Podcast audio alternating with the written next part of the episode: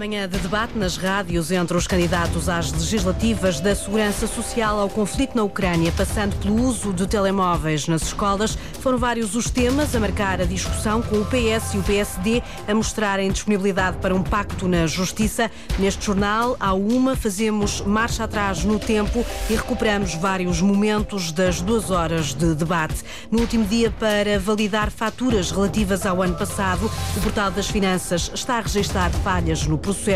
Os contribuintes têm tido algumas dificuldades ao longo da manhã. Notícias, edição Rita Soares.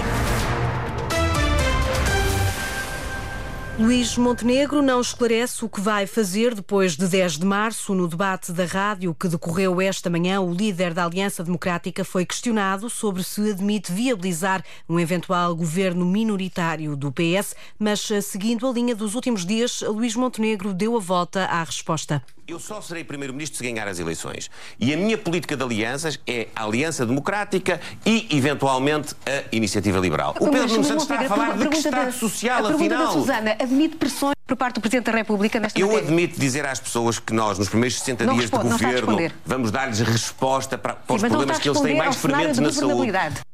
Quanto a Pedro Nuno Santos, mantém que os socialistas vão viabilizar um executivo da AD se perderem as eleições e se não for alcançada uma maioria à esquerda. Ainda assim, o líder do PS não se compromete com orçamentos do Estado, nem mesmo se essa exigência vier do Presidente da República. Nós não damos é respostas sobre orçamentos. Nenhum partido, Mas, aliás, uh, anuncia votos em orçamentos antes de os conhecer. Puser como condição não, que haja uma viabilização do eu, primeiro eu peço desculpa, nós temos muito respeito pelo Sr. Presidente da República e pelo povo português e, e com o nosso nosso programa, com as nossas propostas, com as pessoas que votam em nós. Por isso nós não podemos. Portanto, não dar, aceitará essa pressão. Nós não podemos dar, nós não podemos dar sentidos de voto a documentos que nós não conhecemos, tão importantes uhum. como o Orçamento de Estado.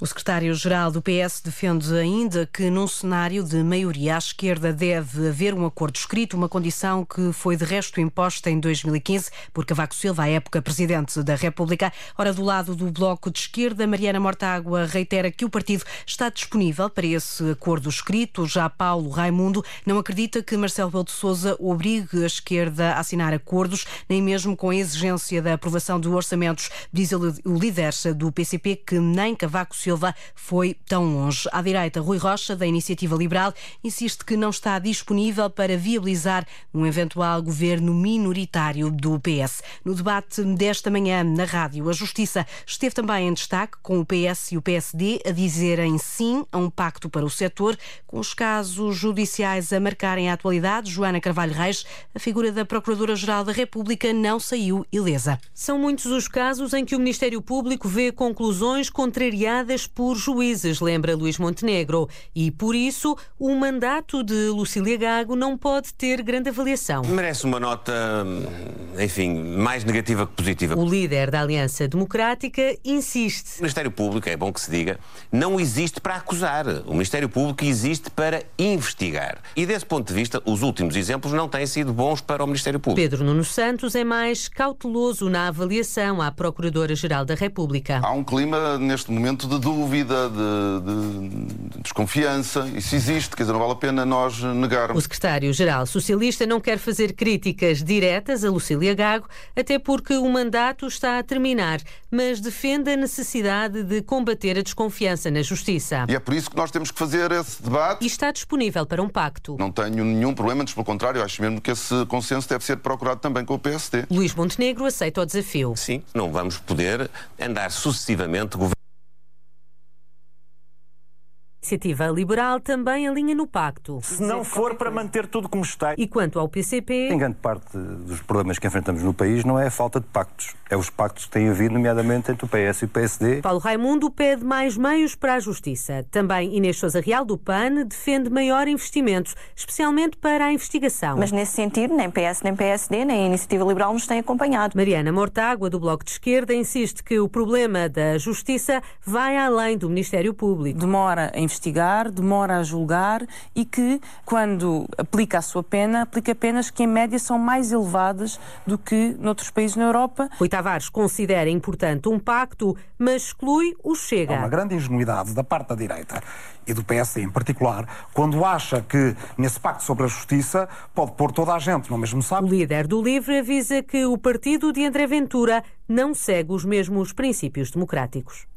Ideias que marcaram o debate desta manhã, promovido pela Antena 1, TSF Rádio Renascença e Rádio Observador. Foi o último antes das eleições. O líder do Chega, André Ventura, não esteve presente, mas logo a partir das 5 e meia da tarde há jornal de campanha. No Vamos a Votos, os repórteres da Antena 1 trazem à rádio os sons e os ecos da campanha eleitoral. Até ao momento, 93.600 eleitores inscreveram-se para votar antecipadamente em mobilidade. Quem quiser votar antecipadamente tem até à próxima quinta-feira para submeter o pedido em www.votoantecipado.mai.gov.pt ou por meio de uma carta enviada à Secretaria-Geral do MAI. Os eleitores recenseados no território nacional e que se registrem nesta modalidade podem votar no dia 3 de março numa mesa de voto antecipado à escolha.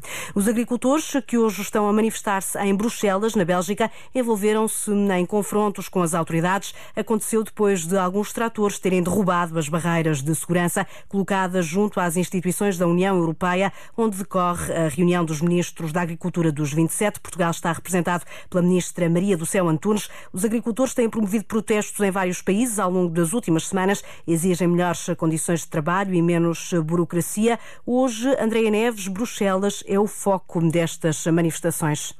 Admite-se que são praticamente mil os agricultores que estão no bairro europeu junto às instituições. A polícia estabeleceu um perímetro de segurança para os afastar o mais possível do edifício do Conselho, onde decorre a reunião de ministros da Agricultura. Mas pelo menos uma barreira foi derrubada por alguns agricultores com a força dos tratores. Na Rue de la Loi, onde ficam a maioria das instituições europeias, os tratores bloquearam a circulação. Queimam-se pneus. A polícia usa jatos de água para apagar um incêndio, mas logo começa outro um pouco à frente. Muitos tratores trouxeram atrelados com estrume e dejetos de animais que espalham pelas ruas da cidade. O secretário-geral da CAP, Luís Mira, marcou presença em Bruxelas e diz que é fundamental concretizar as medidas anunciadas pela Comissão. É uma boa intenção do Presidente da Comissão, mas agora precisam ser alterados os regulamentos. Hoje estes protestos são exatamente para que não se fique só nas intenções e que se concretizem rapidamente, imediatamente. A primeira é uma simplificação administrativa da política agrícola comum, já com aplicação imediata. A segunda tem a ver com uma flexibilização das medidas ambientais e a terceira com um maior controle nas fronteiras dos produtos que vêm de outros países e que não têm as mesmas exigências de produção. Os agricultores usam petardos e atiram objetos contra a polícia, que responde com canhões de água e gás lacrimogéneo.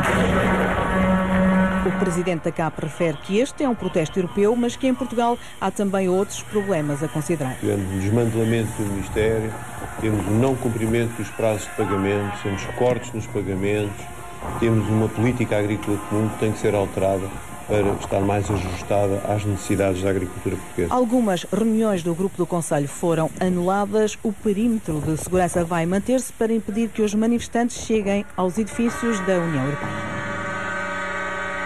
Reportagem da correspondente da Antena 1 em Bruxelas, Andréa Neves, a dar conta destas manifestações que hoje estão a fazer-se sentir na capital belga, onde estão também reunidos os ministros da Agricultura da União Europeia. O Portal das Finanças está com problemas na validação das faturas. Os contribuintes têm tido dificuldades em vários pontos do processo. Na página que serve para validar as faturas no Portal das Finanças, surge uma mensagem mensagem a dizer que, por motivos de ordem técnica, não é possível responder ao pedido com a menção de que deve ser feita uma nova tentativa mais tarde. As falhas surgem a poucas horas do fim do prazo para a confirmação das faturas dos consumos realizados ao longo de 2023. São essas faturas que contam para as deduções à coleta do IRS sobre os rendimentos de 2023. A informação sobre estas falhas foi avançada pelo jornal Jornal Público.